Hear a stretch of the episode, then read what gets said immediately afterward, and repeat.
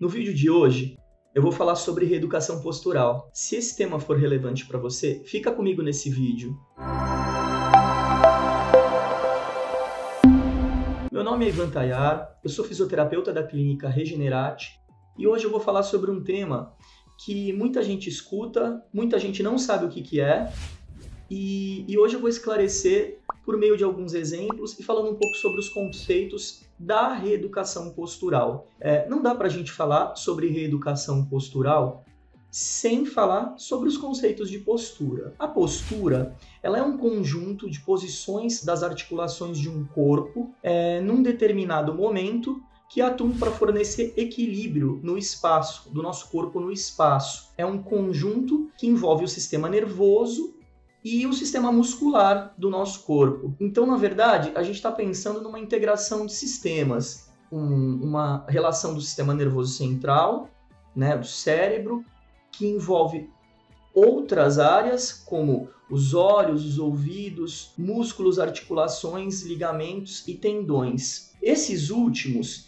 eles têm como função levar informações por meio de receptores é, os músculos, os tendões, os ligamentos, eles vão, por meio de alguns receptores, absorver informação no momento que a gente faz algo ou que a gente pisa, por exemplo. Essa informação ela vai percorrer é, o nosso trato, né? O trato córtico-espinhal vai percorrer lá pela medula. Essa informação ela vai chegar no cerebelo, que é a região posterior aqui da cabeça, do cérebro. O cerebelo vai transmitir essa informação para o cérebro, o cérebro vai interpretar essa informação e vai transmitir de volta. É por meio desse mecanismo que a gente consegue, por exemplo, ficar de pé ou ficar com os olhos fechados e conseguir se equilibrar, enfim, é, esse é o mecanismo que determina esse tipo de função. Os olhos e os ouvidos, né, o sistema visual e o sistema é, vestibular, eles têm uma grande importância também. Não à toa que quando a gente tem uma labirintite, uma inflamação desse sistema, a gente tem muito desequilíbrio e é bastante comum a gente ver isso por aí. Então, é, pensando na, na reeducação postural, a gente tem que pensar um pouquinho em como que funciona esse sistema de, de postura, esse sistema muscular, né? A gente tem que pensar num primeiro momento que a postura, a simetria do, do corpo, ela não é a regra, ela é a exceção. O equilíbrio muscular que a gente tem, a, alteração, a variação de postura que a gente tem, ela faz parte, todo mundo tem, e, no entanto, é, a gente sempre tende a crer que, na verdade, se você tem uma alteração, você vai ter um problema. Não é uma verdade. Hoje é muito mais aceito que as questões que são consideradas patológicas, que são consideradas um problema, elas estão mais relacionadas à função e não tanto ao desequilíbrio, à, assimetria. Nós somos seres assimétricos, isso faz parte. Se você não tiver uma consequência disso, ou seja, se você não tiver dor, se você não tiver uma consequência que gere um problema, essa alteração postural ela faz parte do seu sistema e você vai viver bem dessa forma. E quais são as consequências da, dos desequilíbrios, do desequilíbrio postural, dos desequilíbrios musculares? Basicamente, dor. Por quê?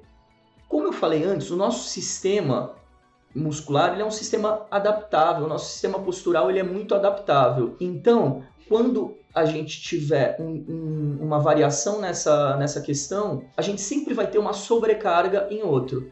E daí começam os problemas, sejam problemas articulares, sejam problemas musculares, dor crônica. Um exemplo básico é você tem uma, uma variação é, postural, por exemplo, na coluna, uma escoliose, um desvio lateral, e esse desvio lateral vai gerar uma sobrecarga na coluna vertebral, a vértebra ela vai estar tá com um desvio, o disco vai ser comprimido e daí uma hérnia de disco, uma protusão discal. Radiculopatias, dores crônicas é, decorrente aí de, de, de, compressão de raiz nervosa, enfim. Aí a gente tem uma série de consequências é, que podem ser tanto nessa parte nervosa, quanto, de uma, uma, quanto decorrente de uma questão, por exemplo, de uma inflamação de uma determinada área relacionada a uma área por exemplo, da musculatura da, da coluna lombar, onde vai ser gerada uma lombalgia, que pode inflamar o nervo e, e virar uma lombociatalgia com uma radiação para a perna, por exemplo. Falando na lombalgia, vale lembrar que assim, a dor lombar é um problema de saúde pública, é a segunda maior causa de visita em médicos aí relacionadas à, à dor, só perde para dor de cabeça, e a OMS a Organização Mundial da Saúde, ela coloca que mais de 80% da população mundial sofre com, com essa questão de dor lombar e a gente sabe que a grande maior parte desses casos são por consequências de alterações posturais. Durante a pandemia, essas questões pioraram muito, né? Por questões de, de trabalho em casa, de home office, por questões de passar muito tempo sentado no sofá, passar muito tempo sentado em poltronas que sejam inadequadas ali de um ponto de vista postural e que dão uma certa sobrecarga e acabam gerando consequências a médio e, e longo prazo. Bom, eu vou falar um pouquinho sobre a, o controle postural, né? O controle postural ele tem a ver com a manutenção da nossa postura ereta. Isso é uma tarefa complexa, como eu falei, que envolve todos aqueles sistemas. A manutenção do equilíbrio envolve o sistema vestibular, sistema somatosensorial, que é aquele sistema que eu expliquei onde a informação percorre o trato córtico-espinhal e o sistema visual, né? Esse é o tripé importante para a manutenção do equilíbrio aí do controle. A gente só consegue o nosso alinhamento e o controle desses segmentos corporais por conta desses sistemas. E aí, quando a gente tem um comprometimento, vão surgir as alterações posturais. Eu não vou me ater às alterações posturais, tá? Porque dá para fazer um vídeo só sobre essas principais questões, mas as três principais alterações que a gente tem são a escoliose, que é o desvio lateral da coluna vertebral, né? É, a escoliose é uma questão muito complexa, existem uma, uma enormidade de classificações para ela, mas basicamente ela pode ser em C ou em S. Em C é uma curvatura, em S, duas curvaturas, gerando uma compensação, e as consequências vão ser em cima do número dessas curvaturas. Ela pode acontecer na infância, é muito comum. Para avaliação e intervenção, a gente precisa saber qual é a gravidade dessa, dessa curvatura. Isso pode ser feito por meio de exames complementares, como o raio-x. É, no raio-x, a gente consegue traçar uma linha pela curvatura, pela quantidade de curvatura dessa vértebra. Essas linhas vão gerar uma graduação, e em cima dessa graduação, a gente consegue ter um, um panorama da, da gravidade. O tratamento também vai ser definido de acordo com a acentuação dessa curvatura. Então, esse tratamento pode ser desde um tratamento cirúrgico, uma correção por colete, no caso de crianças. Vale lembrar que o colete tem muito pouca efetividade para adulto, mas para criança, por conta da fase de desenvolvimento, ele pode sim corrigir e evitar que essa criança vá para uma cirurgia. Isso vai ser determinado por um médico, um ortopedista. Se a gente não conseguir um tratamento conservador, essa é uma alternativa. O colete ele estabiliza, ele impede o avanço daquela curvatura.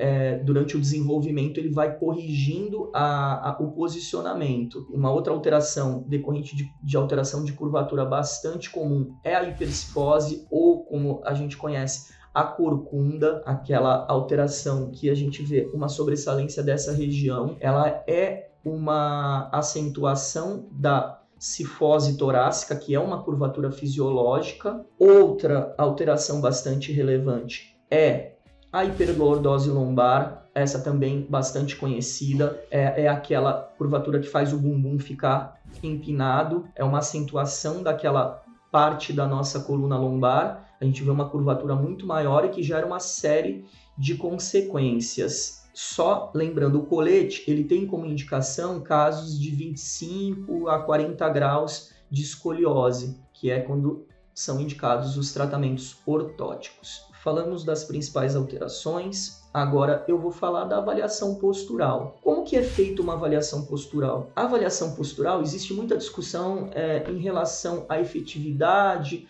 por conta da alteração que a gente tem, da variação que a gente tem entre, por exemplo, interavaliadores. Isso quer dizer que se a gente pegar avaliadores diferentes, a gente vai ter muita variação. A experiência do avaliador é muito válida, do conhecimento de biomecânica e de anatomia dos pontos anatômicos vai ser bastante relevante. Existem é, mecanismos computadorizados, mais modernos, mas que são bastante caros e muito pouco é, aplicados, né? A gente tem a posturografia computadorizada, a dinamometria isocinética, são técnicas bastante caras e que são muito difíceis da gente ter em âmbito clínico. E hoje existem softwares que podem ajudar muito na avaliação. Eles também dependem do conhecimento anatômico do profissional, porque você precisa das marcações dos pontos anatômicos, mas a avaliação mais tradicional e mais comum é a avaliação postural que é feita na prática. A gente usa um simetrógrafo, que é um equipamento é, com linhas verticais e horizontais que a gente vai colocar em uma, em uma superfície plana na parede. O paciente vai ser posicionado naquela região, naquela área, e dali, nos planos frontais e sagitais e sagital, a gente vai ver o paciente numa posição frontal, depois a gente vai ver esse paciente de costas, depois a gente vai ver esse paciente lateral e depois para o outro lado, e em cima dessas informações a gente vai começar a perceber as alterações que a gente vai ter que vão nortear a conduta que, vão, que vai ser prescrita posteriormente. Existem essa avaliação ela tem que ser minuciosa, ela tem que ser vista desde a questão dos olhos, tem que ser verificado ATM para ver os distúrbios temporomandibulares, se tem uma alteração, altura de ombros, linha mamilar, toda a região de quadril, perna, é, coxas, joelhos, pernas, lateralmente e, e, e nesse sentido, quando o paciente está de costas, a gente vai ver a, a, verticalização da coluna, ver se essa coluna não está desviada. Esse é um indicativo de, de escoliose. O ângulo de Thales, que é aquele espaço entre os braços e o tronco, se ele tiver muito acentuado em um dos lados, isso também é um indicativo de, de escoliose. A gente vai também ver se esse joelho, se esses joelhos não estão muito fechados ou muito abertos, se ele não é muito valgo ou muito varo. O pé é uma condição bastante importante, né? O pé é bastante importante se esse pé é cavo, se esse pé é plano, isso também vai ser bastante importante. A avaliação é a parte mais importante para definir a conduta a partir dali. Vale lembrar que em cima dessas é, alterações posturais, a gente tem a questão do vício postural, né? O vício postural ele pode ser definido como o, o sistema nervoso central identificando as nossas posições, posições que são é, erradas, que são inadequadas, como posição, como posições corretas. Ele passa a reconhecer aquela posição como uma posição correta e quando a pessoa tenta ficar na posição que seja adequada, ele vai sentir desconforto e dor. E para isso é necessário a reeducação postural. A reeducação postural pode ser chamada de correção postural. Na verdade, a gente pode chamar isso de cinesioterapia corretiva postural. Existem uma série de terminologias, até porque durante a correção postural a gente vai utilizar outras técnicas, pode ser utilizado em associação terapias manipulativas, o fortalecimento muscular, né, vai entrar a questão dos alongamentos, mas basicamente a reeducação postural que se conhece e aí surge aquela pergunta: reeducação postural é RPG? A RPG, a reeducação postural global, é uma técnica do arsenal terapêutico da fisioterapia. Ela entra dentro dessa enorme gama de recursos que a gente tem na nossa área, mas ela não é a única ela é uma técnica bastante aceita, tanto que se popularizou o nome RPG para reeducação postural, inclusive os, os, os próprios profissionais chamam assim e indicam, os médicos indicam o paciente para RPG, e a gente já sabe, mas não necessariamente esse paciente vai precisar ser tratado somente com essa técnica, inclusive dá para tratar só com outras técnicas. Vou falar um pouquinho da RPG por ela,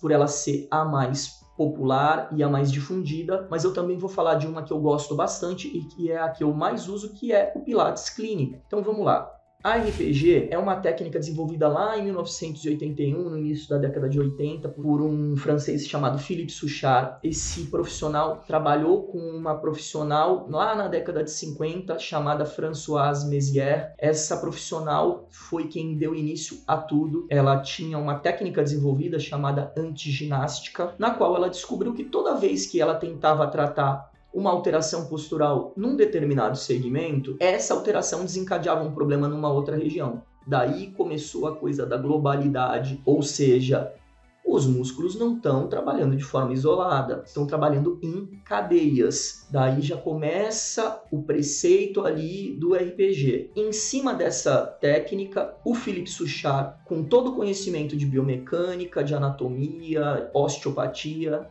que ele tinha. Ele desenvolveu essa técnica, em, é, publicou um livro na época lá, e essa técnica era fundamentada em três princípios principais ali, que seriam a individualidade, ou seja, esse paciente ia ser tratado de maneira individual, a causalidade, causa do problema, e a globalidade. Ele não ia ser, a intervenção não ia acontecer de uma, em uma maneira, de uma maneira isolada, em um determinado segmento, mas sim de uma forma global. A RPG, ela se caracteriza por posturas combinadas que são associadas a uma respiração coordenada e alinhamento né, de estruturas. Ela trata a imagem corporal de uma maneira consciente. Ela é pensada sempre em cadeias musculares.